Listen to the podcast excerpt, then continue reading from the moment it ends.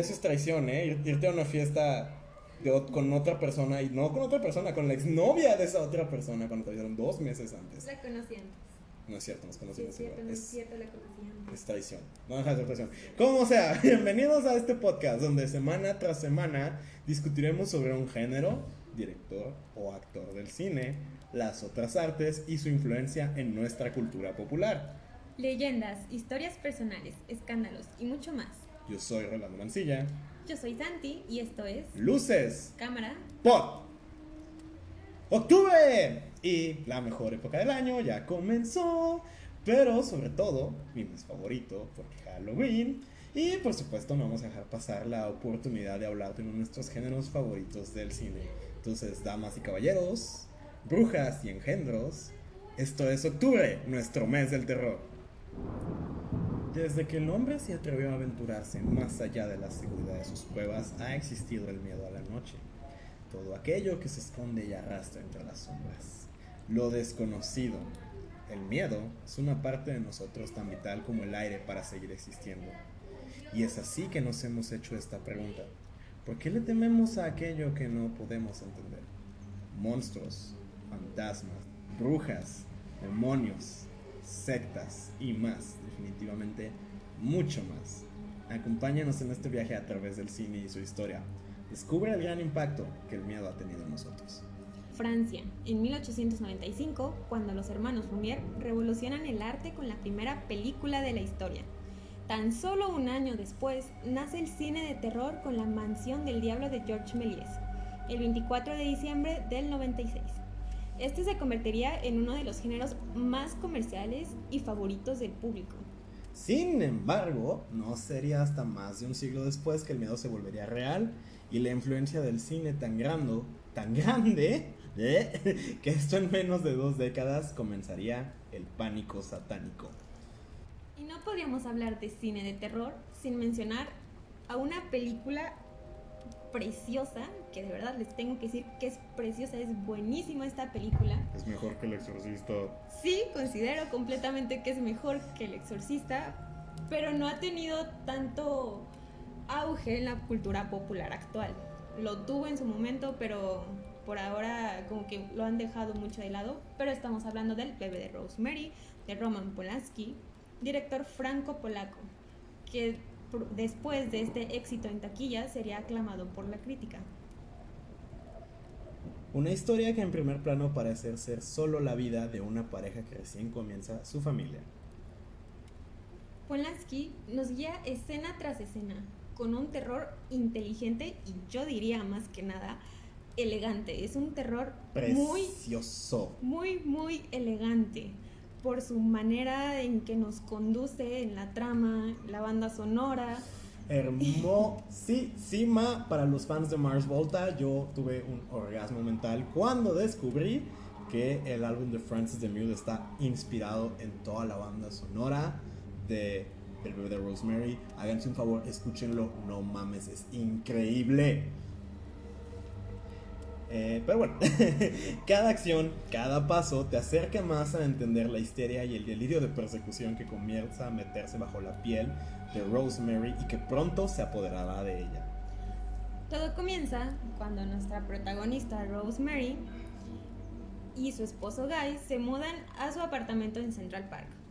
Entonces llegan unos vecinos que aparentan ser muy amigables, que para mí son completamente creepy. Invasivos, no mames pero según ellos son muy amables. Lo cual, o sea, de verdad son muy creepy. Hasta los personajes dicen demonios, ya, no quiero ir con ellos. así, el cómo están vestidos, el cómo te ven. Están muy extraños ese par de viejitos. Y no me gustaría tenerlos de vecinos, definitivamente. Pero los peores miedos de la pobre Rosemary se vuelven realidad cuando Ronan y Minnie, los ya mencionados, repetidos viejitos espeluznantes, empiezan a tomar poco a poco el control de su vida, pues le consiguen un trabajo a su esposo, Rosemary, porque pues su esposo ya no está en casa, solo puede acudir a ellos, curiosamente, ¿no? Para ser atendida. Pero nada es gratis, amigos, nada en esta vida es gratis. Sí, no, mucho cuidado, o sea, si estás embarazada y una viejita te dice que te va a cuidar, eh, yo sé que suena como muy familiar, pero aguas, algo quiere y no es dinero. Entonces, Guy comienza a cambiar y nuestra querida Rosemary tiene cada mes, cada vez más por la vida de ella y de su no nacido hijo. Entre sueños y drogas descubriremos que su preocupación es más que justificada, pues los amables vecinos son nada más y nada menos que parte de una secta. Y no cualquier secta, sino una centra, una centra, una secta que busca engendrar al mismísimo anticristo.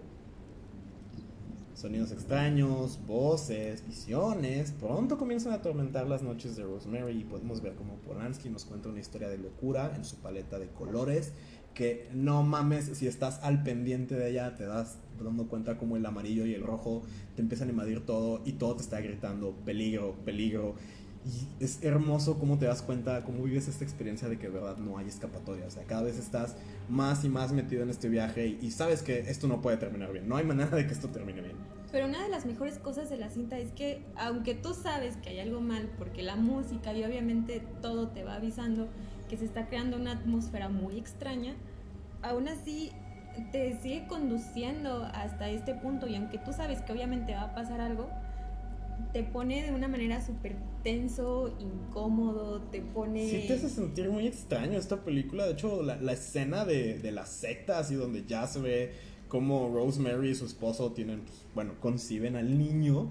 Eh, es, bastante, bastante extraña porque, como ya dijimos, ¿no? Es un terror muy inteligente.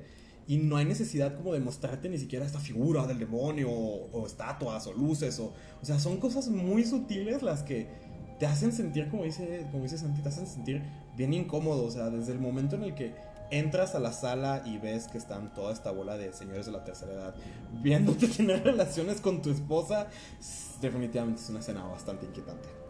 Y es que lo mejor es que ni siquiera sabes por qué. No lo sabes hasta que lo racionalizas y tienes que analizarlo, qué detalle es lo que te hizo sentir así Simplemente es como un cúmulo de emociones y sensaciones que te empiezan a envolver y cuando menos te das cuenta ya estás así como de, ¡eh, algo está pasando!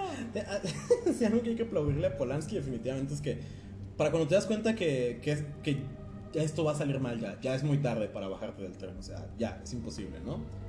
Pero claro, los directores y guionistas siempre quieren innovar, ¿no? Y esto fue el caso de una película de los 80 producida por el mismísimo aclamado Steven Spielberg. Una película que comienza con la historia por fiebres más reales.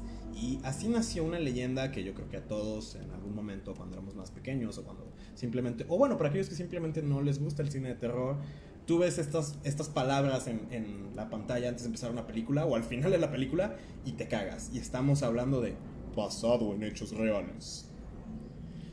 Poltergeist o El Ente en español. Sí, no me gusta el título a mí tampoco.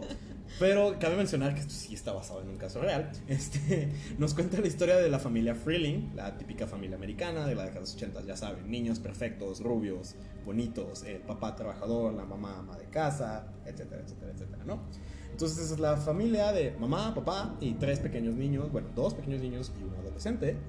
Y pues todo gira en torno básicamente a Caroline, nombres tan raros les ponen a los niños los güeros, ¿verdad? Como Carola, Bobby Ray.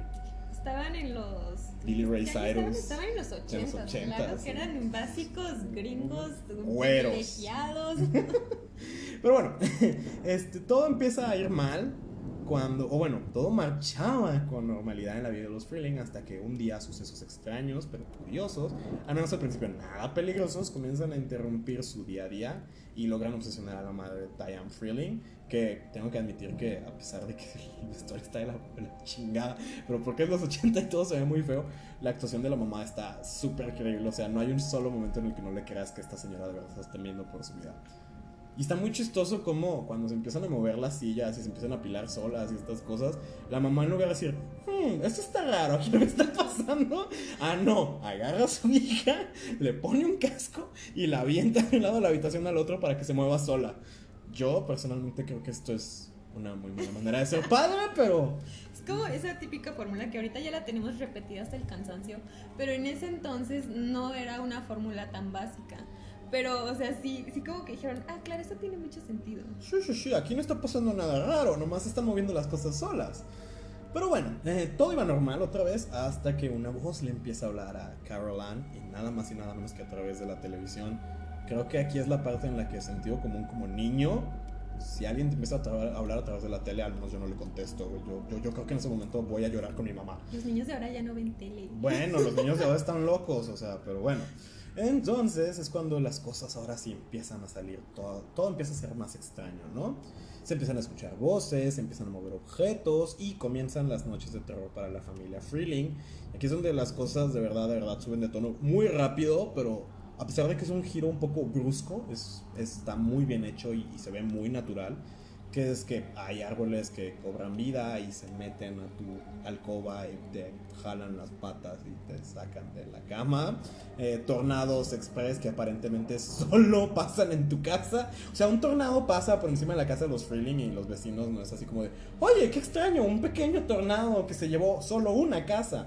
O sea, no, a nadie le importa, ¿no?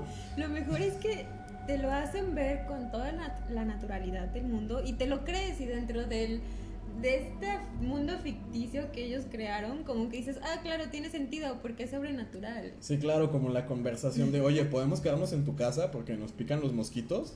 Tiene todo el sentido del mundo, ¿verdad? Cuando llega el papá y los dos parece que están drogados. Por cierto, hablando de drogas, resulta que las familias americanas perfectas también fumaban marihuana. O es al menos lo que nos da a entender Diane Freeling. Porque eso no era un cigarro. A mí nadie me puede decir lo contrario. Ese no era un cigarro de tabaco. Un cigarro de tabaco no se agarra así. Están en la alcoba y están jugando. Y que es así de, ¡ay, sí, jiji, jaja! Y está la mamá ahí. Hasta le hace el. Así no se fuma el tabaco. Yo la vi cuando era muy pequeña, así que... Claro que no lo entiendes, claro que no lo entiendes. Para mí tenía mucha lógica todo lo que estaba pasando y sí me cagué de miedo de pequeña. No, bueno, claro, o sea, insisto, que un árbol le crezcan manos y te jale las patas en mitad de la noche da un chingo de miedo, no importa qué edad tengas. Creo que no vi la tele durante semanas. Yo también, no mames, cuando estaba morro, te lo juro que a pesar de que yo era de esos niños que se había pegado a la tele, como por dos semanas tampoco así, no quise ver la tele. Yo creo que dejé de ver hasta los Teletubbies, no mames. Pero bueno, este, después de esto hasta se menciona al mismísimo Satán, o al menos dicen que es la bestia. Y empieza a acosar. Estos, este ente, este, bueno, el ente, como ya dijimos, el título en español, empieza a acosar de manera más agresiva a nuestros queridos Freeling. Y aquí es donde eh, quería mencionar que, de hecho, el caso Poltergeist sí pasó. Es como de los únicos casos sobrenaturales que están documentados hasta cierto punto. De hecho, creo que en ese momento salió una foto de, uno de los entes, porque fue así de que la universidad de... No me acuerdo cuál universidad es, perdón, siempre se me olvidan estas cosas. Pero una universidad estadounidense mandó a todo un equipo con cámaras, eh, aparatos para registrar ondas ultrasonidos, etcétera, a registrar este, este evento. Y como siempre, o bueno, como vamos a ver más adelante, muchas veces para evitar que la, la, vida de los protagonistas se vuelva un escándalo mediático, se cambian los nombres, los géneros, las fechas, porque esto originalmente le pasó a una mamá soltera y a sus tres hijos. Y... ¿Le jalaron las patas a unos árboles? No, fue peor. Este, un espectro asiático, bueno, que ella decía que era asiático, tenía sexo fantasmal con ella. No consensual, por cierto. Ah, caray. Sí, sí, sí. Y aquí es donde después empezó esta, este tema de la parapsicología. Digo, no me quiero desviar tanto, pero es que esto es bien interesante. de que, como en los casos de los poltergeists, hay un. Hay una coincidencia muy extraña. Y es esto de que en el. Vamos a. O sea, no sé la cifra exacta, tampoco les voy a mentir. Pero por decir, por dar un ejemplo rápido, ¿no? En el del 100% de los casos estudiados, en cerca del 90% de los casos estudiados, había adolescentes involucrados en la casa. Y de ese, digamos, 85% de los casos estudiados, casi en el 100%, de verdad, una cifra bien inquietante como del 98%, había mujeres preadolescentes que estaban teniendo su periodo por primera vez. Aquí es cuando los estudios de la parapsicología empezaron a, esta, a teorizar o empezaron con esta idea de que quizá este fenómeno del poltergeist, que son eh, objetos que se mueven, objetos que se pierden, voces que se escuchan, ecos, cosas por el estilo, son causadas por los humanos. Es como este poder extrasensorial que tenemos. Y pues digo, tiene todo el sentido del mundo, ¿no? En este momento en el que estás en la adolescencia, que estás en un descontrol hormonal y físico total, pues digo, si en algún momento vas a empezar a incendiar cosas en llamas y a aventar a tus padres contra la pared, creo que, creo que este es el momento, ¿no? Pero, Pero eso aplica más a los gringos porque siento que su adolescencia es ah, sí, súper problemática, claro que sí, sí, sí, o sea. Y así como, eh, güey, yo solo quería tomar cerveza. sí, yo digo, o sea, aquí en México es como, eh, este, estuviste pisteando y típica mentira con tus papás. No, papá, solo me sirvió una tomesa. O sea, 16 años, llegas caminando chueco a las 3 de la mañana. Yo solo quería ir al antro. Sí, yo solo quería ir al antro, ¿no? Pero eh, son cosas que pasan, ¿no? A ver, a ver, a ver, que, no mames, Armando, ¿qué? A ver, ven, ven y dime eso, güey. Yo, yo, no sabía eso, ¿qué pedo? Pues que, no sé si me escucho bien. Hola, hola. Este, según eso, según historias que yo conozco de esa película de Poltergeist, la niña protagonista, la niña de cabello blanco, este, después de la película, bueno, Caroline, perdón, este, tuvo muchos pedos. Creo que este, los productores, si más no recuerdo, personas de ahí del set, estaban metidos en ese tipo de pedos, de sectas. Este, a la verga, güey. Llegaron a drogar a la niña. ¿Qué? ¿Qué? Este, creo que también abusaron de ella, no me acuerdo qué pedo. Ah. Eh, y encubrieron su muerte, de que según eso se ahogó, pero hay cosillas que dicen que pues está súper encubierta. Los mismos productores en una de esas cosas la mataron. Por eso ya no vuelve a salir, de hecho, pues... Ah, sí, porque hay muchas películas de Poltergeist. Es Poltergeist 1, 2, 3. Poltergeist. Sí, sí, sí, sí, no, como que recuerdo haber escuchado en algún punto que, que más bien la niña estaba enferma o se enfermó algo así y se murió. Pero, no me acuerdo. Pues está raro, ¿no? O sea, de cualquier manera está raro. Está extraño que no solo esta, sino que muchas otras películas. Ah, sí, o sea, esto, es una, esto es una, coincidencia que se repite en el cine de terror. Sucede, y yo al principio pensé, cuando empecé a escuchar este tipo de cosas, yo pensé que eran publicidad para las películas porque sí, es real que hacen ese tipo de cosas vamos a hablar como de rumores. Ajá, vamos a hablar de un caso en específico en el que sí se hizo algo así. Sí. Sí fue con toda la intención del mundo y hubo mucha gente que se sacó de onda. Pero de eso, allá tener un acto de función real es como, ay. Sí, eso sí está de miedo. Entonces, ¿en qué se acaba Poltergeist? Digo, después de Poltergeist eh, la, eh, Poltergeist el regreso, Poltergeist la venganza y Poltergeist ahora es personal. No, pero la primera película. Ah, la primera película. Ah, bueno, pues. Ah, sí es cierto. La, la chamán, la medium, la bruja, la, la vecina latina o quién sabe qué chingados es. La señora que todo lo puede. Cuando están a punto de cruzar el portal. ¿Cómo no puede ser posible? No, me acuerdo de una escena donde sí están como en la puerta del closet, que es como un portal. Y, ah, sí, que qué pedo. O sea, que de, repente, que de repente es como de. Este, bueno, ah, es que sí es cierto, la película no la vi contigo. Ja, la vi con mi roomie. Este, saludos, Michelle, si estás escuchando esto. Pero eh, es que hay una escena donde, donde los dos que estábamos viendo la película nos quedamos así de, güey, qué chingado está pasando. Porque cómo pasamos de muertos, de fantasmas, a güey, es el mismísimo diablo. O sea, hay una escena así donde se manifiesta acá una pinche cara de dragón, acá, ¡ah! una calavera que echa llamas por la boca y no sé cuánto pedo más. Y es como de. ¿Cómo pasamos de cementerio bueno, casa construida sobre cementerio. Ah, por cierto, porque yo creo que de aquí viene como esta leyenda popular de todas las primarias, de, todas las primarias de México, porque resulta que la casa de los Freeling está construida sobre un cementerio. Entonces, otra vez, muchachos, si se preguntan de dónde vienen muchas leyendas de su infancia, regresan a ver las películas de los 80 y van a tener muchas respuestas. Y yo tengo entendido que en la escena donde creo que la mamá o el papá, un adulto cae como en una especie de piscina lodo de la casa. Ah, sí. Son esqueletos reales. Sí, sí, sí, sí, sí. O sea, bueno, no sé si sean reales, pero te voy a ser muy honesto. Cuando yo los vi, cuando yo los vi, sí dije, ay, cabrón. O sea, sí se ven muy reales. Digo, los efectos especiales no estaban tan chidos en ese entonces, no sé. Que, algo que sí le tengo que reconocer a, Poltergeist es que todo este, todos estos efectos de luces, de movimientos de cámara, de cosas flotando, están muy bien hechos para la época. Eh, otra vez, es mejor que lo Pero, pues, es cuestión de gustos, ¿no? En fin, nuestra película de El Ente este, se acaba en esta parte cuando rescatamos a Carol Ann y Aquí es la primera vez que les voy a aplaudir a los protagonistas de una película de miedo porque creo que son los únicos que parecen tener sentido común.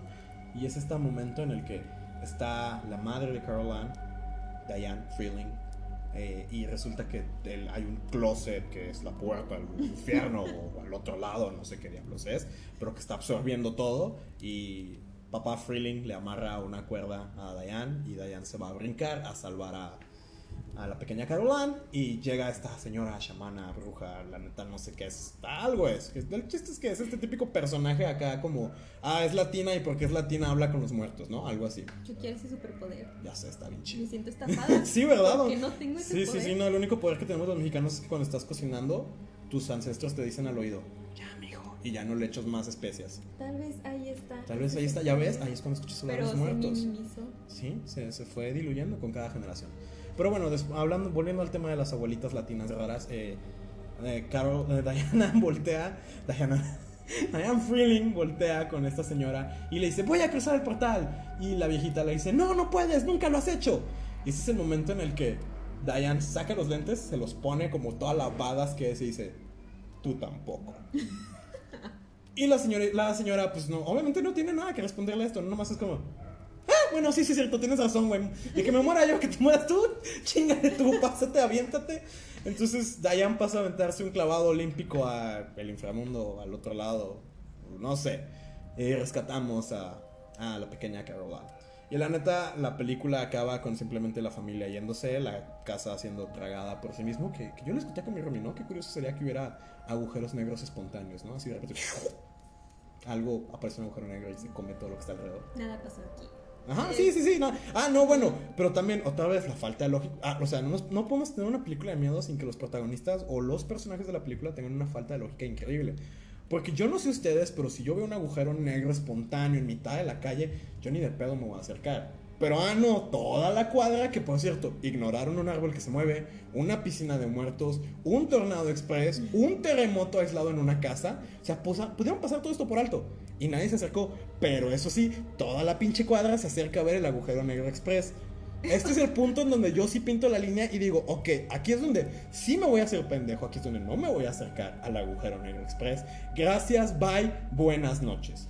Oye, sí, ¿qué, ¿qué onda con los vecinos? Porque todo este relajo ocurre en la noche. ¡Claro! O sea, en la noche es cuando menos ruido hay y si, no sé, tus vecinos están cogiendo, los escuchas. Ahora imagínate todas. O sea, cuando los gemidos empiezan a sonar como gruturales a las 3 de la mañana es Ya cuando te tienes como- que preocupar porque Eh, compa, no quizá, quizá tus vecinos están haciendo otra cosa, quizá ahí genuinamente deberías gritarle, no la mates, perro, pero pues prioridades de cada quien, ¿no? Pero bueno, continuando con nuestra hermosa historia de el terror, es imposible hablar de esto sin mencionar un filme o el filme que provocó un suceso en particular. Obviamente no nos olvidamos de esta película. Así que siéntense y prepárense para un plato fuerte de la noche. Porque aquí tenemos a un escritor desempleado. Así comienzan todas las historias. Todas las historias interesantes. Soy escritor, denme trabajo, por favor.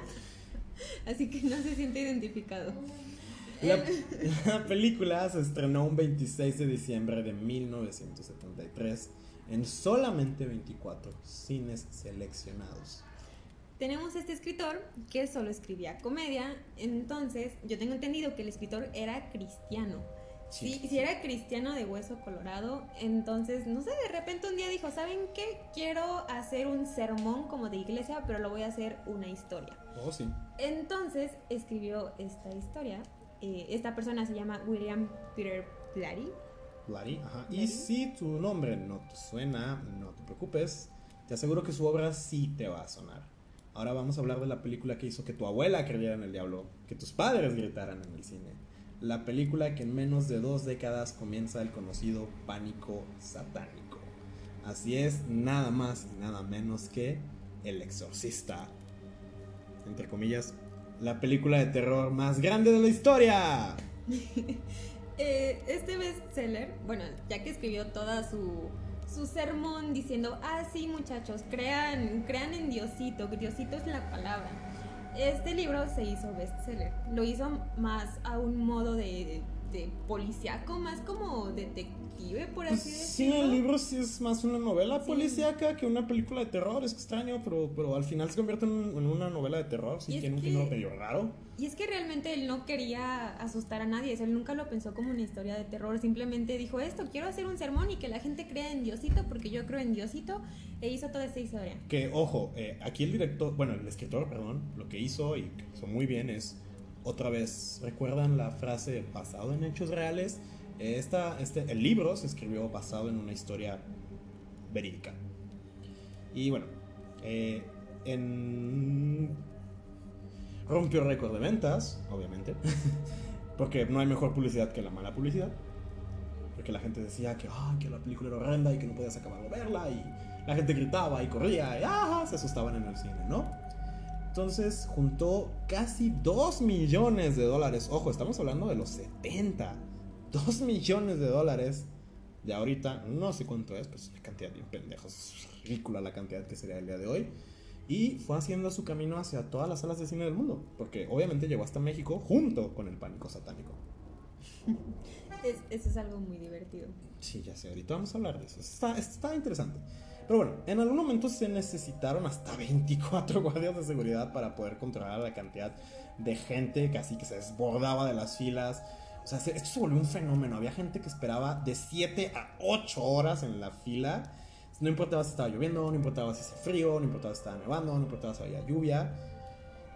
Pero pues así fue la gente, se, se volvió loca con el exorcista. Que en parte de todo el hype que hubo en ese entonces, yo siento que es porque también su, o sea, parte de su publicidad era otra vez este tipo de casos de que, ah, pues es que resulta que muchas personas relacionadas con la película, ya que se terminó de filmar, pues eh, también habían tenido accidentes muy extraños y misteriosos. Sí, Entonces, obviamente, morbo y la gente empezó pues a hablar y ya saben, los rumores crecen, se expanden, se, se retuercen muy. De hecho, si vamos a hacer conteo de asesinos seriales, podríamos decir que El Exorcista es uno de los asesinos seriales más interesantes de la historia del cine, porque tuvo un total de nueve muertes alrededor del filme, incluyendo la muerte de una madre y su hijo. Y un caso paralelo muy extraño en el que uno de los creo que fue un actor, creo que fue un doble, no voy a mentir, no estoy seguro, no tengo el dato 100% fiable, solo, o sea, no sé quién fue, solo sé cómo murió. Hay una escena en la película en la que eh, culpan, o bueno, piensan que un, uno, de los bueno, uno de los personajes de la película se cae por las escaleras y se rompe el cuello. Y no, lo que termina pasando es que el, monstruo, el demonio de la película, lo avienta, por las, lo avienta por la ventana y cae en las escaleras y se rompe el cuello. Lo que aquí da un chingo de miedo, y es que es una coincidencia bien extraña que pues nadie puede comprobar o negar la verdad, porque al menos eso es lo que dice el reporte, es que esta persona la encuentran al final de unas escaleras con el cuello roto y todo el mundo piensa que pues, se cayó por las escaleras y se rompió el cuello. Y aquí es donde se pone muy espeluznante porque tras la autopsia lo que se reporta es que esta persona se cayó de un segundo piso a través de una ventana, cayó por las escaleras y se rompió el cuello igual que el personaje de la película. Entonces ahí sí estaba pasando algo medio raro. Sí, se dio la fama de una película maldita y pues obviamente las, las mamás de que no hijo, no la veas, es el diablo porque había gente que de hecho, o sea, se asustaba demasiado, otra gente se convulsionaba, entonces decían, no, está malita, como cuando tu mamá te decía que no vieras Pikachu porque era del demonio. Que, de aquí viene, de aquí viene, vamos, vamos a ver que de aquí viene. Vienen muchas cosas así, entonces mucha gente, o sea, aunque sabía que le daban miedo este tipo de películas, iban a verla porque sí, morbo y entre más te digan que no, más. Ahí vas, como buen adolescente rebelde, a huevo. Sí, porque vamos a ser honestos, la gran mayoría del público del exorcista fueron adolescentes y jóvenes adultos. Obviamente no era la película que, como ya dijimos, que tu abuelita quería ver, ¿no? Al contrario, era la película que tu abuelita decía, no veas porque es del diablo, ¿no? Sí, pero aún así jamás se quejaron realmente, o sea, nunca fue como no, no hubo una queja formal, ni huelgas, ni nada. No, claro no, hubo manifestaciones en contra, simplemente eran rumores y obviamente la gente seguía queriendo verlo. Lo que sí podemos decir es que definitivamente el exorcista era algo nunca visto. Fue llamada peligrosa por algunos psiquiatras, las noticias cubrían el insólito fenómeno que causó la película, incluso llegó a aparecer en la primera plana del New York Times, y esta película pasó a la historia de muchas formas y definitivamente una de estas fue poner el tema de la posesión demoníaca en el consciente colectivo. Después de esto vendrían miles de imitaciones en el cine como el último exorcismo, el exorcismo de Emily, de, ¿cómo se llama? Emily Rose, creo que sí. De Emily Rose. El exorcismo de Emily Rose, Prueba de Fe, eh, El Conjuro, miles y miles y miles de historias intentando imitar lo que logró el, lo que logró el exorcista en su tiempo, ¿no? Y pues esto sentó la base para que muy pronto, estamos de verdad hablando menos de una década, eh, cosas como la Ouija y algunos elementos del ocultismo que se volvieron conocidos, rituales, cultos y otras supuestas señales del diablo pronto se volvieron temidos por el público. Y en realidad cumplió su cometido. Sí, O sea, claro, el cometido, su del- cometido.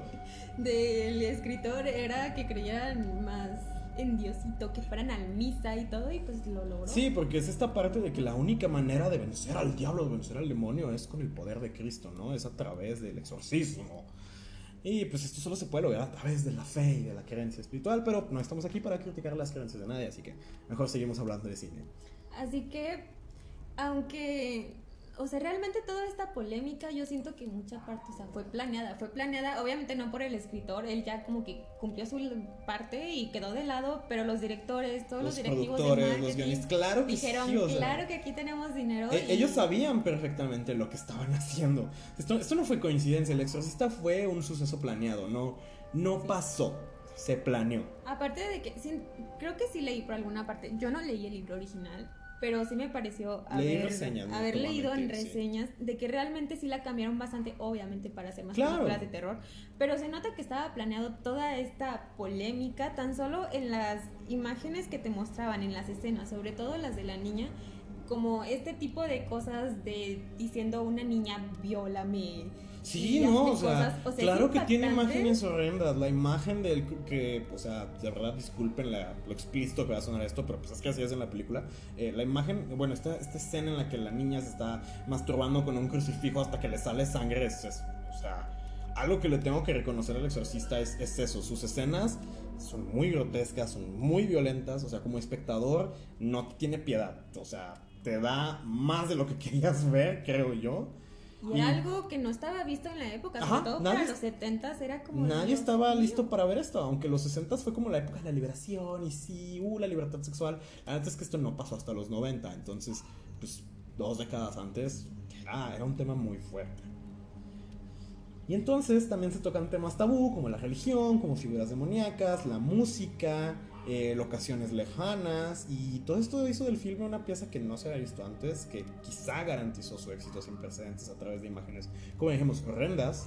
El público estaba pasmado, estaban impresionados, o sea, no había modo de interpretar lo que estabas viendo con un ojo crítico. Creo que no hay una crítica como fiel a lo que es el exorcista y a pesar de que es una película que yo creo que ha envejecido bien, Sí. eh, definitivamente, eh, ay, disculpen los conocedores, mamadores, eh, no creo que sea la mejor película de miedo de todos los tiempos. Definitivamente no. Es muy buena y creo, bueno, creo el canon para este tipo de películas sobre Sí, claro, exorcismo y, claro. y rézale a Diosito por tu alma, pero definitivamente nosotros al verla, esa sí la vimos juntos, Sí, sí, la vemos juntos vimos y... demasiados hoyos, demasiados peros, o sea, sí hay cosas muy buenas, muy bien Sí, logradas, pero hay cosas también que- tiene muchas otras cosas que no. Hay cosas que nunca se explican, hay cosas que simplemente están en pantalla porque se veían cool o se veían grotescas y es este momento en el que, insisto, alguien se va a ofender, pero yo me pregunto, ¿estoy viendo una película, o sea, estoy viendo El Exorcista o estoy viendo una película de Michael Bay? Porque neta hay cosas que, que se ven así, están en la película porque se ven chidas, no tienen un propósito específico.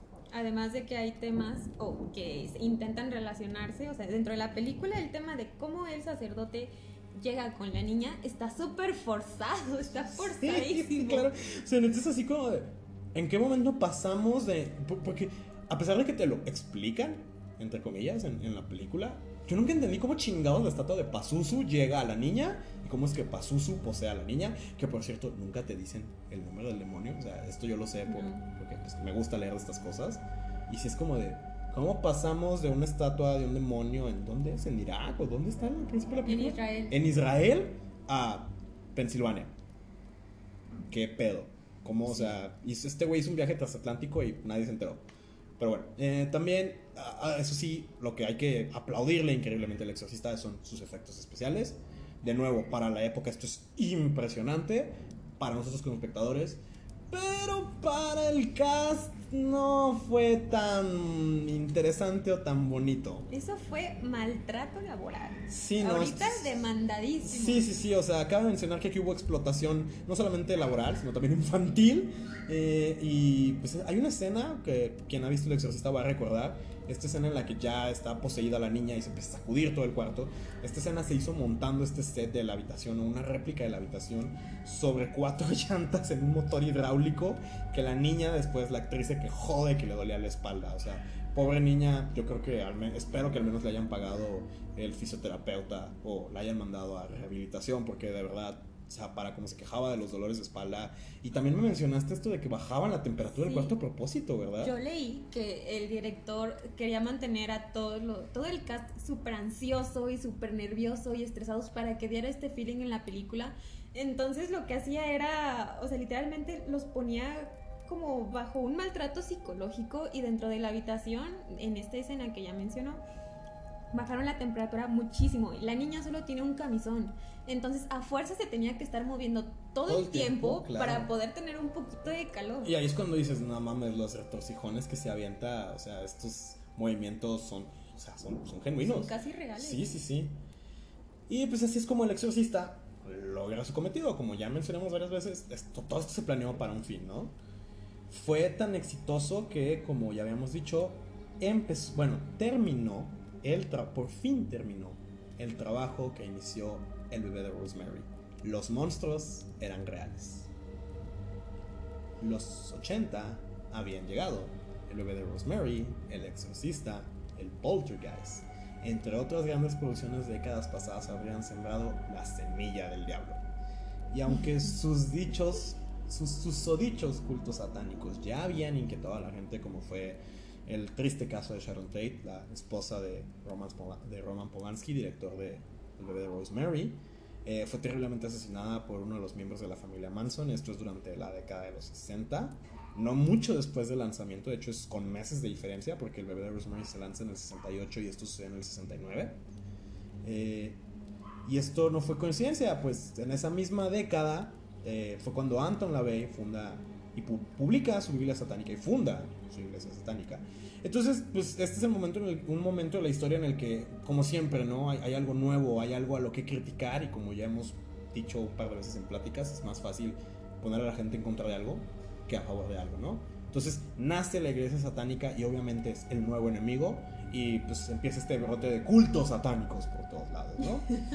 Pero pues tristemente esto no fue otra cosa que una prensa muy muy mal informada y un éxito temporal para los planes de Charles Manson que de hecho le dice una frase bastante ridícula, pero que tiene como una connotación muy fea ya después en el caso, cuando le entrega a unos seguidores el cuchillo que pondría fin a la vida de Sharon Tate, le dice, do something witchy, o bueno, haz algo macabro, en español creo que la traducción será como brujoso, ¿no? Y es por eso que cuando asesinan a Sharon Tate, dejan pentagramas hechos con sangre, dejan señas, de como si fuera un ritual de brujería, de hecho, esto sí es bien horrendo porque pues, esto es con la sangre del bebé, porque a Sharon Tate la apuñalan 16 veces en el estómago, embarazada, creo que como de 8 meses y medio. Entonces, pues sí estuvo muy feo, ¿no? Pero esto nada más era como para... Esto fue un plan de Charles Manson, ya después lo dice en una de sus entrevistas, para pues como disimular, ¿no? Que, que no lo persiguieran a él, era una manera de desviar la atención hacia las ya mencionadas y esta, esta fiebre express de cultos satánicos. Pero bueno, esto fue el escenario perfecto para el cine de terror, otros artistas, autores, músicos y por supuesto uno que otro escandaloso que iba a aprovechar esta oportunidad. El pánico satánico se había adueñado de Estados Unidos y en menos de una década también llegaría de este lado de la frontera. La música tenía mensajes ocultos, el rock y el metal eran la canción, eran la música de cuna del mismísimo Belcebú. Stephen King y sus horrores ahora eran famosos y libros como Michelle Remembers. Si alguien leyó ese libro, no mamen, pinche porquería de libro. Esto se supone que está basado en un caso real. Y aquí es donde vamos a hablar ya de la influencia del cine en la cultura popular. Eh, Michelle Remembers se trata del caso de una tal Michelle Smith. Y esto lo escribe un autor americano en el cual él, que jura ser psicólogo, eh, a través como de sesiones de regresión e hipnotismo hace confesar a Michelle que tuvo... Es que neta me da, me da como cringe decirlo, pero... ¿Por qué? Porque es, es, muy pendejo. Tuvo un caso de abuso ritualístico satánico. ¿Qué? Así.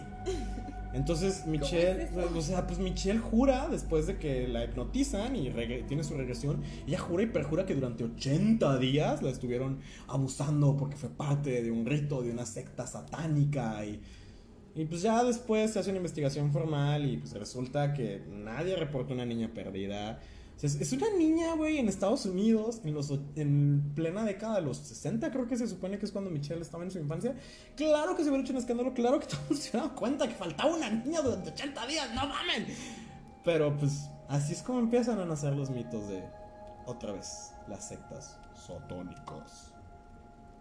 Pero, no solo eso. Y también Michelle Remember se volvió un bestseller. Eh, el anime que no hace mucho había llegado a América era extraño y por tanto peligroso, satánico. Que es como lo que decía Santi, ¿no? De no ves a Pikachu porque es satánico. O esta ¿Era un anime? Sí, Pokémon es un anime. No. Ah, ya, ya. O sea, Pokémon es un anime. Y este, es esta parte de que. Seguramente alguien escuchó esta pendejada, ¿no? De Pikachu significa más poderoso que Dios. Y que no podías ver los caballeros del zodiaco y, Dragon Ball, no, porque él era el diablo. Y chingaderas de esas, ¿no? Pero en fin. Eh, y también aquí es donde hay que. Quiero, quiero recalcar algo muy importante, ¿no? La Ouija tiene una aparición de. ¿Qué? ¿Cinco segundos? De hecho, pareciera que es el tema principal, pero, o sea, realmente la niña solo es como de, ah, la saqué del ático y, ah, ya lo sé, y la mamá de, ah, chido. O sea, yo, creo que no dura, yo creo que no dura ni un minuto en pantalla, ¿verdad? Fue toda la escena, yo creo que a lo mucho tres minutos. Cuando mucho. Entonces, eh, resulta, digo, mucha gente a lo mejor no sabe esto, a lo mejor sí, no sé, pero la Ouija es un juego de mesa que se inventó en los años 40, basado en un juego de mesa francés que ya existía, que se llamaba el planché, que era nada más esta, como esta, la, como la, brujulita que trae el compás este que trae la Ouija para ver las letras. Y esto se hace después de la Segunda Guerra Mundial con esta parte de que tenía una connotación muy diferente, no era así de, ay, es para comunicarse con los que ya no están, ¿no? Así de, ay, siéntate, vamos a platicar con tu tío Bobby, ¿no? Que pues era como, era como un consuelo para esta sociedad que acaba de perder tantos miembros familiares, tantos amigos, tantos padres, tantos hijos, ¿no? Entonces, tras el exorcista, y insisto, una escena de menos de tres minutos, aparentemente la Ouija se convierte en el, en el sistema de mensajería privada del diablo. Y no paró ahí. Es su WhatsApp. Sí, sí, sí, era su WhatsApp. O sea, el diablo nos chingó a todos. Con nosotros todavía no teníamos ni Messenger, este güey ya tenía WhatsApp. Imagínate que hicieran una Ouija con emojis. Estaría bien divertido. Jalo, este. Anunciamos live para jugar Ouija con emojis próximo fin de semana. Pero eh, esto no terminó aquí. Eh, de hecho, ñoños, ñoños unidos jamás serán vencidos. Eh, aquí es donde empieza este mito de que Dungeons and Dragons, por amor de Dios, o sea, resulta que disfrazarte de elfo y jugar con tus amigos en el sótano a pretender que eres un mago nivel 50 es satánico. Y se volvió la pesadilla de todos los, padres norteamericanos porque decían que este juego obligaba a los niños a cometer suicidio. Y bueno, ya en los años 90, cuando es la masacre de Columbine, pues esto nada más lo hace peor, ¿verdad? Porque resulta que jugaban Dungeons and Dragons cuando creo que jugaron una sesión, dos sesiones, lo dicen después. Pero bueno, para nada es que necesitaran un psicólogo ir a terapia por depresión. Sí, no, no, no, no, no es que no es que Marilyn Manson le haya atinado cuando, cuando le preguntaron y tú, tú qué les hubieras dicho y él muy inteligentemente contesta, nada, yo los hubiera escuchado. Entonces, también hay que recalcar que estos niños son hijos de padres creados justamente durante el pánico satánico. Los padres de los niños de, de la masacre de Columbine son, son adultos que fueron educados y que crecieron o vivieron su adolescencia o su juventud, su, ¿eh? su temprana adultez durante la década de los 80. Entonces, claro que era toda esta parte de que tenían satanizadas muchísimas cosas.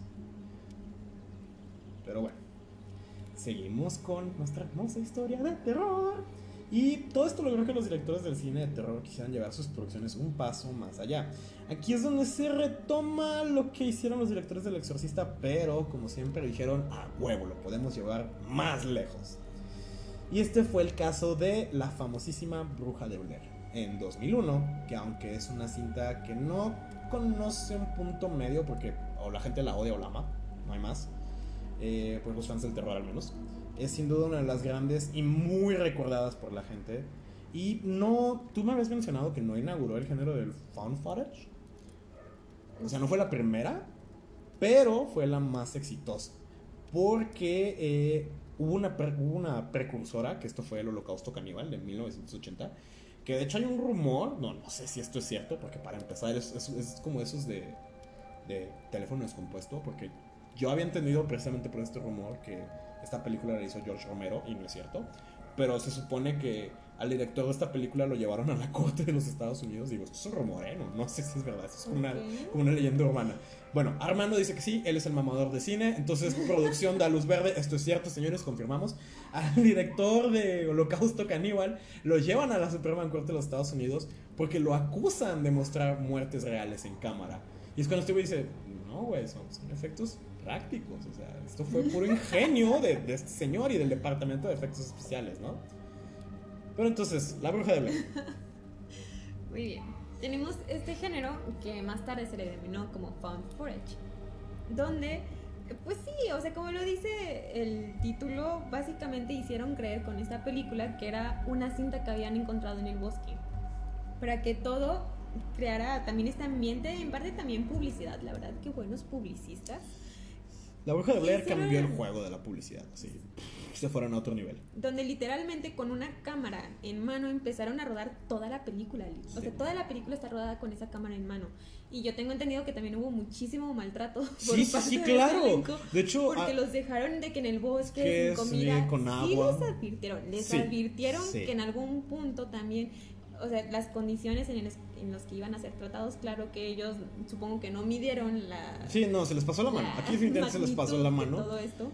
Y pues aquí es una vez o otra vez el miedo se vuelve tan real porque es esta parte de que ya le puede pasar a cualquiera. O sea, Sí. ya no necesitas jugar la Ouija, ya no necesitas acercarte a una secta, ya no necesitas que un demonio por razones desconocidas o que tu casa haya sido construida en un cementerio. Aquí el miedo es tan real como puede ser para cualquiera. Porque estos simplemente son amiguitos que se fueron de campamento, se perdieron en el bosque y se los cargó la chingada.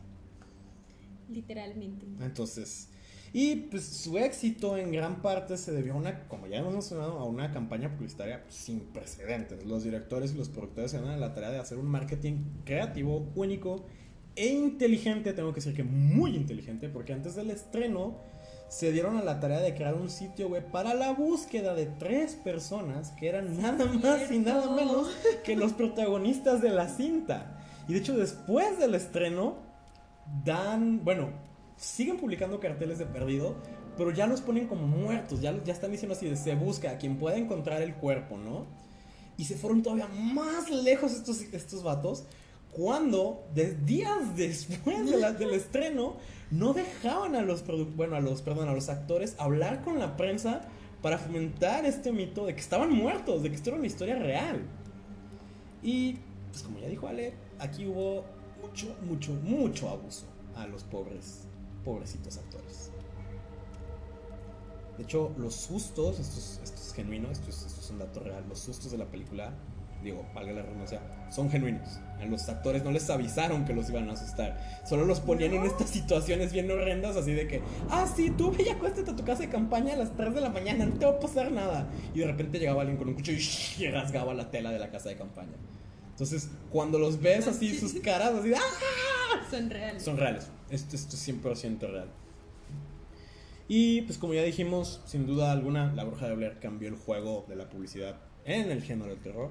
Y además, cre- bueno, creo que fue precursor de este tipo de género. Y aparte yo creo que también este tipo de fórmula, ¿no? De ahora ya todos sabemos que si hay un grupo de amigos que se fueron de viaje, ya todos sabemos qué va a pasar y quién va a morir primero. Digo, esto viene más de los slasher que de la bruja de Blair en sí, porque siempre es esto, ¿no? O sea, digo, los slasher a mí no me gustan, pero yo, insisto que ya como adulto ves un slasher y es la mejor comida del mundo porque, güey, ¿quién no quiere matar adolescentes? O sea, bueno, no matar. ¿Quién no quiere torturar adolescentes? Son súper enfadosos. Entonces, cuando ves un güey persiguiendo adolescentes por el bosque, es como, no mames, esto es cagadísimo, esto es hermoso. Pero bueno, Sí, pero yo siento que sí sentó las bases para muchas eh, producciones posteriores que lo mismo quisieron volver a, a hacer este éxito y pues muchos, algunos lo lograron Sí, y otros sí, no sí. tanto. por eso, de hecho, después de, de esto, o sea, ya, ya estamos en el siglo XX, sí. Siglo XXI, siglo perdón, ya estamos en los 2000, eh, principios de los 2000, eh, empieza toda esta ola de remakes y reboots y Jason regresa y Alien vs Depredador y todas estas cosas, ¿no? De que son retomar películas del de géneros parecidos o de subgéneros del terror que ya tenían estos elementos y pues buscan como hacerlos más frescos, ¿no? Pero aquí vamos a hablar de algo muy interesante. Muy bien. Después de esta, mm, digamos que el cine americano se había adueñado completamente del género. En mi personal opinión, eh, los gringos empezaron a ver como mucho este tipo les empezó a gustar el terror. A todo el mundo le gusta el terror porque te genera adrenalina, te genera atención, mm, te genera... Truco de vato, en tu primera cita lleva a la morra a ver una película de miedo para que asocie el sentir de adrenalina contigo. Perdón, yo no dije eso, ¿qué? Lo peor es que sí funciona. Sí funciona. No con todos, o sea, si, si no le No, pero gusta, no lo hagas, comprobado. pero... ¿eh? Hay un estudio de esto, sí funciona. Bueno, el punto es que estos, estos directores americanos necesitan ideas frescas y lejanas, entonces tomaron como inspiración una de las películas que todos conocemos, que fue eh, originalmente eh, la japonesa salió en 1996 con el nombre de Ringu, pero la trajeron hasta América en el 2002 y pues obviamente se llama El Aro. Sí. Donde sí siento que también cambiaron, usaron la misma fórmula, pero sí cambiaron varias cosas y la verdad yo prefiero la japonesa. Yo prefiero la japonesa también. Pero esta es una parte en la que, si me estás escuchando y tú sabes quién eres, te odio por haberme obligado a ver el aro cuando tenía nueve años. Te odio con todo mi ser. Tuve pesadillas por meses. No Ya, manches, continúa. yo la vi de pequeña y No lo que mames, hacía era que tenía un camisón blanco. No, mames, yo la odié, yo la odié. Tenía, yo tenía el cabello largo, largo, entonces a mí me da, no sé, a mí me gusta. ¿Tienes idea de cuántas veces mi hermana me mató el susto saliendo de bañarse con el cabello en la Es cara? que yo hacía eso, pero para despertar a mis papás. No, mamá, ¿qué te pasa? ¿Qué está mal contigo? No lo sé, pero a mí me gustaba mucho esa película y tenía un camisoncito así. ¿Tenías Ni- qué? ¿Ocho ni siquiera- años? no sé cuántos Como años siete tenía, años. Pero era pequeña y yo me levantaba temprano O sea, y quería que mis como papás. dos centímetros. Cállate. y yo quería que mis papás se despertaran porque, pues, como cualquier niño de papás, ya levántense. Ah, ok, o sea, esto es en la Y- mañana, no en mitad de la noche. No, en la mañana. Ok, ok. Y ya me, me subía a la cama, me ponía el cabello hacia adelante y empezaba a gatear hacia ellos para que se despertaran. Razón número 598 para no tener hijos. Y bueno, eh, el Aro y Ringu tienen bastantes diferencias. Ringu es un tema más eh, como esotérico, porque habla mucho de poderes psíquicos y... eh, no es una secta en sí, pero es esta parte de que es un experimento para ver los poderes de la mente humana. Y, y, pues bueno, el, el público en general, ah, y también es esta parte de que Ringu es más introspectiva, construye más los personajes de afuera, de adentro hacia afuera, perdón. Y pues el público en general no está acostumbrado tanto a este tipo de historias y por eso el aro es como más sencillo, es incluso como más visceral. Eh, lo que hay que recalcar en el aro, que eso sí me da más, o bueno, se me hace más impresionante al menos en, en el aro que en Ringu, es lo del el montaje del video. Sí. El- o sea, el, el, el- aro está, está bien de qué Está pedo. muy- Está súper extraño. O sea, a la fecha lo veo y sí es como de. ¿Qué, qué- qué estoy viendo? O sea, esto, sí, esto es es muy raro, es casi- muy inquietante. Ese sí es casi igual que la japonesa. Claro, solo los japoneses pueden ser tan creativos Ah, sí. y basado ellos también en su propia leyenda. Sí, sí, sí, porque está- creo, creo que está basado en una, o sea, como tú dijiste, creo que está basado en una leyenda, no sé en cuál, porque tiene un chingo de leyendas, pero creo que está basado en una leyenda A los específica. japoneses les encantan las, Este, las basado, historias de terror. ya, sé, ya sé, ya sé. O sea, no sé cuál específicamente es, pero está basado en un yokai, que son los espíritus japoneses. Creo que está basado Sí. en la dama del agua, que es esa que se aparece y justamente su descripción es que trae el cabello en la cara. Sí, sí, sí, creo, creo que es eso, creo que es eso. No estoy siempre seguro, pero es eso. Por ahí va. Suena increíble. Entonces, pues como ya dijimos, ¿no? Es diferente en origen de su maldición, el desarrollo de sus personajes, pero esto no hizo que la versión gringa fuera menos aterradora para el público. Y pues ahora sí que... bueno, tenemos que hacer una pequeña pausa porque Ale quería comer churros, Estoy satisfecha ahora. porque hay un bocho en la entrada. Pero mi panza es feliz. Qué bueno. pero ya, para terminar, supongo, podemos decir. ¿Sí? Sí, como último tema, ahora Ajá. sí, último Sí, sí, tema sí. de esta noche. Y bueno, el amo y maestro del terror Stephen King obtuvo varias adaptaciones de sus obras y si bien no era la primera vez que veíamos la exquisitez del, del señor King en el cine, definitivamente los efectos especiales de una época actual, así como guionistas más atrevidos y un público mucho más exigente, les hicieron lucir como nunca antes las obras del señor King.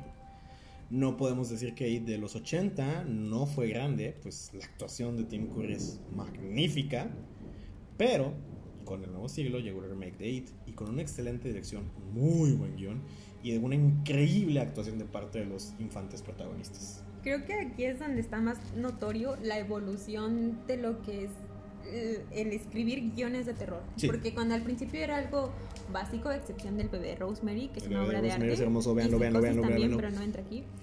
Y yo sé que a ti no te gusta, pero El Resplandor es muy buena. no es que no me guste, simplemente me quedé dormida. O sea, si es una película lenta, no es, no es una película para mamá. Bueno, sí, sí es una película para mamadores. Pero es de Stanley Kubrick, Armando. Claro que es una película para mamadores. Armando se está defendiendo, gente, para los que no lo están escuchando, pero se está defendiendo porque él es un mamador.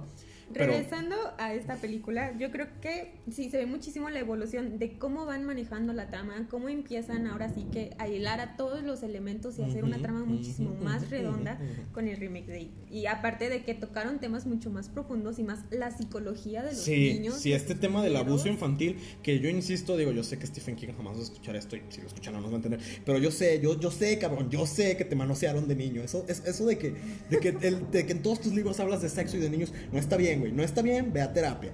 Sí, Pero, sí, ve- sí, sí, eso es proyección, Sí, Es definitivamente. proyección, la verdad. Sí, sí, eso está muy, eso está siente muy, cabrón. muy cabrón. No solo un día dices, ah, voy a investigar sobre psicología de niños abusados y ya. No, sea, no, no, no, no, o sea, yo estoy seguro que en eso Beverly es Stephen King.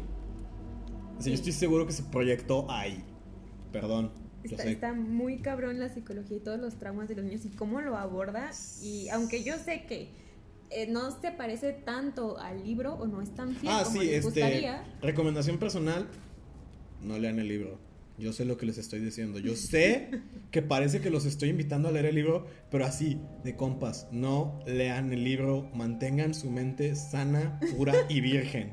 Por favor, no lean el libro. se van a ahorrar muchos traumas. amigos. Muchos traumas. Ahora sí, yo creo que fue un gran trabajo y la verdad a mí me gusta muchísimo más Sí, que la de los 80. sí, claro que sí. Aunque me traumó de niña la de los 80. Ah, sí, claro, yo a la fecha no puedo ver un payaso sin que me asuste un poco. Esta- es más, no. a la fecha me da miedo bañarme con los ojos cerrados porque me da miedo que el pinche payaso salga de la cloaca. Ay, no, o sea, a mí no me dan miedo los payasos, simplemente me caen mal. No, sí, sí, porque que- eh, de hecho mi, mi, mi, mi roomie se va a identificar cuando lea esto. Pero si se pregunta quién tapa la coladera después de bañarse, bueno, no la tapa, quién, la, quién pone la tapita encima, Ah. soy yo.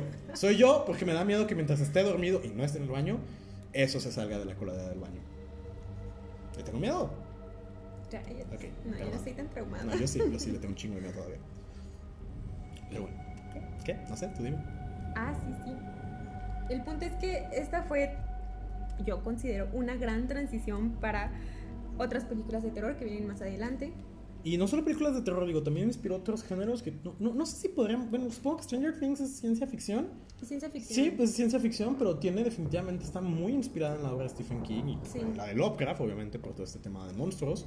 Digo, tardemente, pero no podemos hablar de terror sin mencionar a Lovecraft.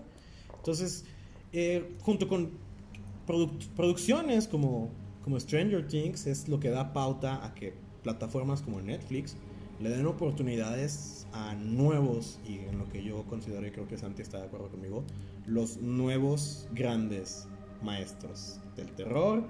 Y aquí vamos a hablar de grandioso, hermoso, magnífico señor Mike Flanagan y Ari Aster. Estoy muy emocionada porque yo amo a Ari Aster. Ya sé, Ari Aster es increíble, pero... Empezando con Ari Aster y con esta evolución de cómo contar el cine, donde el cine ya no es como, ay, un monstruo, te asusto, ay, un sonido, ya brincaste. Que hay personas que sí les gusta, pero personalmente, eh, siendo el terror tan subjetivo, para mí el terror no es eso. Y con estas cintas, con estos directores, queda claro que el miedo es mucho más que solo gritar un momento. Sí, el miedo sí. tiene que meterse en ti, de verdad, en tu psicología. Es Algo que... sentirte incómodo, es sentirte tenso. Sí, y sentirte si hay algo en lo que es increíblemente bueno. Ari Aster es en hacerte sentir incómodo. Completamente. O sea, neta, a este, a este vato le fascina. sab- Yo, yo creo que ese, ese, vato así se sienta en las noches a escribir así, así, oh, oh, oh, oh, aquí es la escena donde más se van a incomodar los espectadores. Porque de verdad lo disfruta, o sea, es, es- es increíble la sensación de incomodidad que te causan estas películas. Sí, todo está muy bien planeado. O sea, eso ya es un terror inteligente, planeado, es- donde cada cosita en escena te va a dar pie a algo más, sobre todo en este ejemplo con la cinta de Hereditary. Uf, ¿Qué uf, es? uf. O sea, es preciosa, preciosa. Preciosa. Creo que Santi y yo discutimos y estamos de acuerdo en que Hereditary es como el el bebé del bebé de Rosemary? Sí. ¿O es el sucesor espiritual del bebé de Rosemary? hijo. Sí. Es sí, el sí. hijo. Eh, ah, ese es el anticristo que la secta de Rosemary quería engendrar, Hereditary. Es, uf, Sí. es increíble, es un miedo. mm, es que es chistoso porque hay, hay como esta crítica de que Hereditary incluso te cuenta dos películas, ¿no? Te cuenta dos historias. Esta en la donde realmente todo está pasando, todo esto es sobrenatural, hay una secta, hay un demonio, está este señor, bueno, este, esta deidad a la que están adorando para traerlo al, al plano mortal. O esta parte en la que dicen que es de donde viene el, el título de la película, que todo es una enfermedad mental y que muchas enfermedades mentales son hereditarias. Y dejar eso tan abierto a la interpretación para el público es, es excelente, porque cualquiera de las dos cosas que elijas creer, Bueno, Concuerdo. cuando ves a tu abuela flotando, cortándose la cabeza, no es como que quede mucho espacio de interpretación. Yo creo que aquí sí es, hay un demonio que está poseyendo a tu abuela y se está cortando la cabeza. no, quedan ambos. Yo siento que sí, quedan cualquiera de los dos que tú quieras creer. Y lo hermoso de esta cinta es, es que es un guion tan, tan redondo que la primera vez, claro, todo es emoción. Pero si la vuelves a ver una segunda, con cada detalle que no te fijaste en la primera, dices, ah, no mames, sí me advirtieron. Sí, Te sí. Todo el tiempo te están, desde el principio te dicen qué está pasando ¿Y qué va a pasar? y, y- y es, es cosa de si decides verlo o no. Y algo que me gustaría remarcar de Hereditary, que a mí personalmente me, me causa mucho escándalo, es que toda la película está grabada de manera, no, no sé si es un plano a detalle o todo el tiempo la cámara está muy cerca, pero te da esta sen- sensación de claustrofobia horrible. Todo el tiempo parece que estás en una casa de muñecas. Sí. Es horrendo. A mí, a mí me causa mucho estrés. Y, por supuesto, también tenemos que mencionar Midsommar, que esta película en lo... Bueno, no en lo, no en lo personal, creo que en general cambió mucho la estructura del terror, porque aquí es... Ya no hay monstruos, o sea, sí es un tema sobrenatural, porque es como una especie de culto, pero aquí no le tienes miedo a lo que no conoces. O sea, no se trata de una bruja que va a venir por ti, no se trata de un demonio que te va a poseer. Es gente a la que hay que tenerle miedo, porque la gente está loca. Y la aquí... gente es más peligrosa. Sí, no, es más peligrosa. De hecho, eh, creo que fue Lovecraft el que dijo los. O Guillermo del Toro, no recuerdo quién dijo, pero alguien, un, un escritor, bueno, escritor, artista del terror, dijo una frase muy bonita que dice, citando: Los verdaderos monstruos no viven en nuestras cabezas ni debajo de nuestras camas, viven entre nosotros. Entonces, esta parte en Midsommar en el que, como todo esto ocurre en el solsticio de verano en, en el norte de Europa, no te dicen Como por Suiza, como en el- por ahí. Sí, sí, sí. En alguna parte de Europa, perdón, la geografía no es nuestro fuerte. Por, por algo estamos hablando de cine. Con mucho sol. Entonces, aquí el sol no se mete. Entonces, todo el día es de sol. Todo el día es de día, valga la redundancia. Siempre hay luz, siempre hay flores, naturaleza y son elementos que tendrían que causarte tranquilidad. Y no, Pero no, esa es, esa es la magia y la inteligencia. todo el tiempo estás al filo de tu asiento, todo el tiempo estás preocupado, todo- o sea, no hay donde esconderte. La luz del sol, la luz del día, no te va a salvar. Entonces, es- eso hace, digo, Ari Aster pues, es muy joven en su carrera, tiene solo estas dos películas y un corto, Es un genio. pero es un genio, es muy bueno.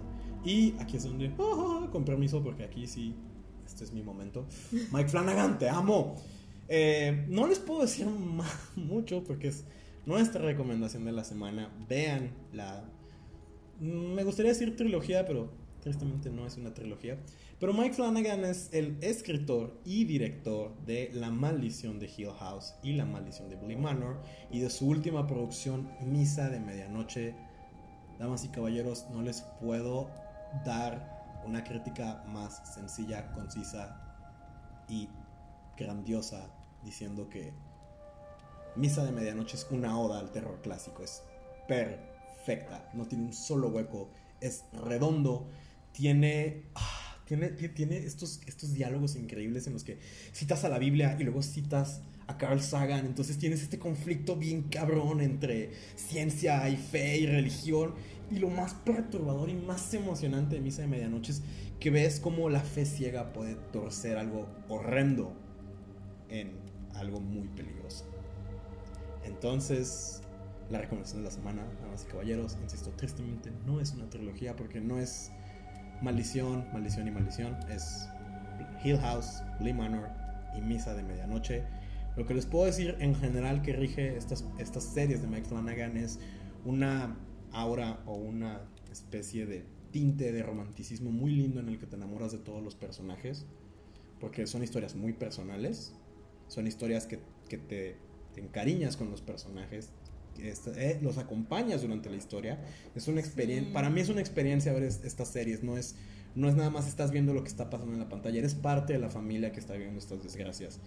Y aunque sabes que quizá no acabe de la mejor manera, no, no puedes esperar a llegar al final del túnel. Quieres llegar al final del túnel junto con los protagonistas y saber cómo termina. Puedo decir que por encima de todo, las tres, aunque tienen finales muy dramáticos y muy tristes, no dejan de ser hermosos y no dejan de ser románticos. Entonces, Para que se vayan quitando la idea de que las películas de terror son solamente muerte, slashers y cosas horribles que el cine gringo simplemente prostituyó. Porque es una realidad que el cine gringo prostituyó las películas de prostituyó terror. el cine de terror, así es. Y gracias a nuestro Señor y Salvador Satanás, vinieron Mike Flanagan y Ari Aster a salvarnos de esto. Hay muy buen cine. Entonces, Va- vale la pena este tipo de terror donde de verdad se te mete debajo de la piel. sí. Oh, sí. Se mete en tu cabeza y hasta después ya tienes tics. Viendo Hereditary a la fecha, yo no saco ni un brazo del, del carro en movimiento. No lo hago. Si no la han, sí, insisto, si no la han visto, y cuando la vean van a decir, ah, no mames, por eso. No saquen extremidades del carro cuando esté en movimiento, por favor, no. Pero bueno, muchísimas gracias por escucharnos, querido humilde público. Satán los bendiga. Espero nos escuchemos la próxima semana. Bye. Adiós.